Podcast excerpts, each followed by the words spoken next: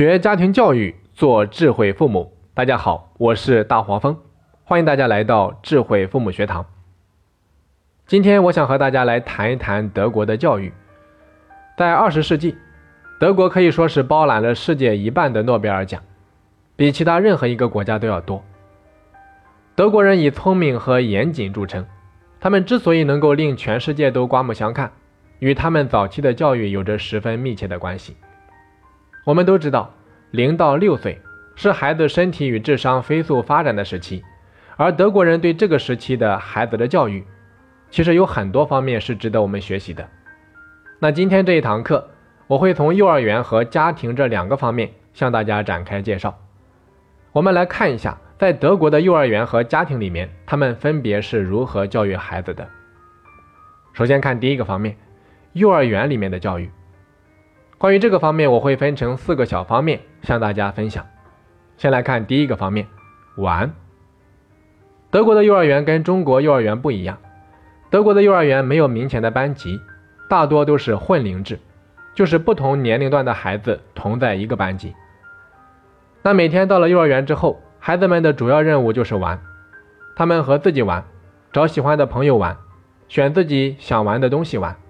总而言之，玩是重要任务。有的时候，老师还会带着他们去参观各种场所，比如说面包店、福利院、警察局，甚至殡仪馆。老师还会邀请这些场所和机构的人给孩子讲一些基本常识。而且最重要的是，德国的每个幼儿园，他们的教学目标、教学内容、教学方式都是由教师们本人决定，而不是教育局统一的规划和安排。好的，再来看第二个方面。孩子没有读写任务，没有作业。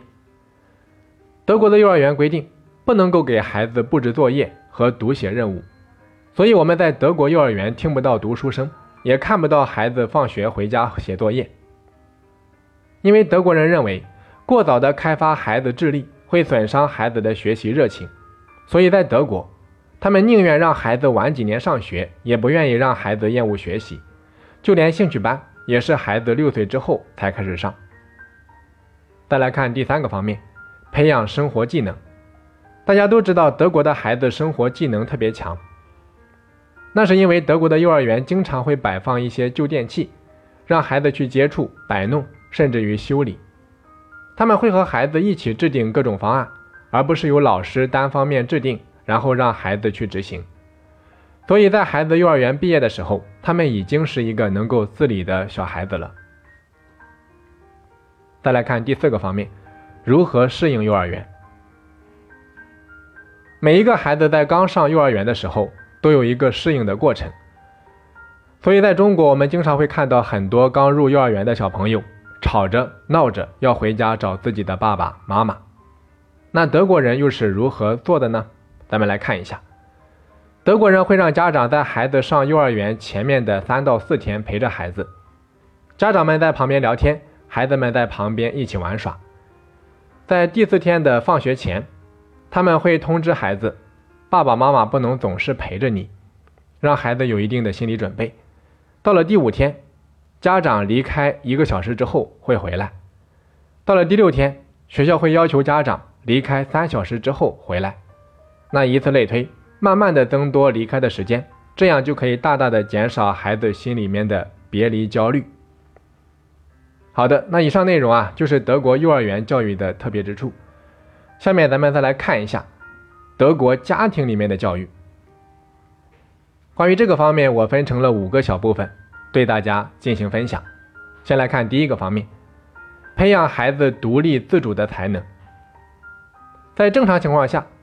在孩子两岁之后，他们的心理上就会有一种想要自我掌控的愿望，所以德国人会让孩子自己拿着勺子吃饭，他们不怕孩子吃不饱，也不怕孩子弄得到处都是，他们始终认为怎样吃饭都是孩子自己的事情，应该由孩子本人决定，而中国的父母总是追着孩子喂饭，生怕孩子吃不饱，不想让孩子瞎折腾，这就是两国之间的巨大差异和区别。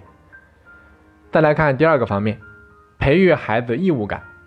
德国父母历来不包办，而中国父母却总是习惯帮孩子铺好路。在德国，当孩子不小心碰到别的孩子，孩子需要亲自道歉，玩了玩具就要自己收拾好。德国父母始终坚持让孩子为自己做过的事情负起责任，他们会给到孩子权利，让孩子自己选择做什么事情。但是既然你选择了，你就必须要承担事情的后果。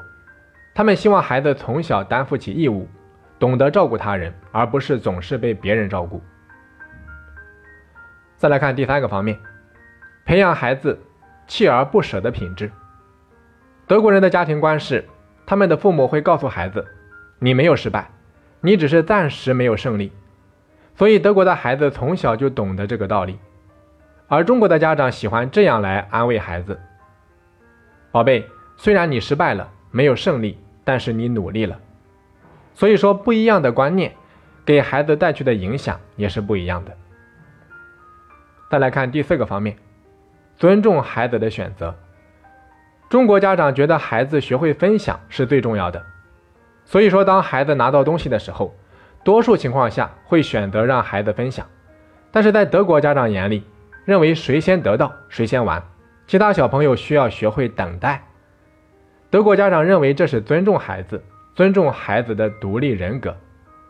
这样做的目的，一方面是培养孩子良好的自尊心和自信心，另一方面就是给孩子传递一个信息：你努力，你先得到了，这就是你的，他人夺不走。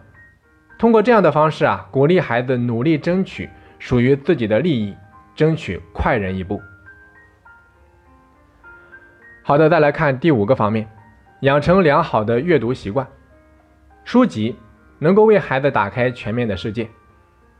德国人特别的喜欢看书，他们常常会把书看的不能够再看了。他们会告诉孩子，书是有生命的，所以通过养成良好的阅读习惯，让孩子变得更加富足。好的，讲到这里呀，关于德国幼儿园和家庭里面的一些独特的教育方式，我们就全部介绍完了。最后，大黄蜂想说的是：三人行必有我师。中国的教育和德国的教育都各有优势。德国的教育虽然有很多过人之处，值得我们学习和借鉴，但是也不能够一味的盲从。我们要取其精华，去其糟粕。也希望今天这堂课啊，能够真真正正的给大家带来一点小小的启发。通过学习对方身上的可取的教育方法，让自己的孩子变得更加优秀。